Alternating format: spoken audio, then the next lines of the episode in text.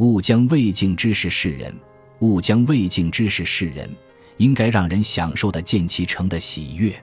凡是初始之时均不具行，其残缺状态会给人留下持久的印象；待到完成之后，印在脑海中的破败境况也会让人难以认可其完美。直接欣赏一件精美之作的本身就足以赏心悦目，尽管无以评价其组成部件。成型之前，一切都是空话；即便是在始成之初，其实也更近于无。目睹佳肴的烹制，只能令人作呕，而不会使人开胃。所以，切记，真正的大师都会拒绝让人看到自己尚未完成的作品。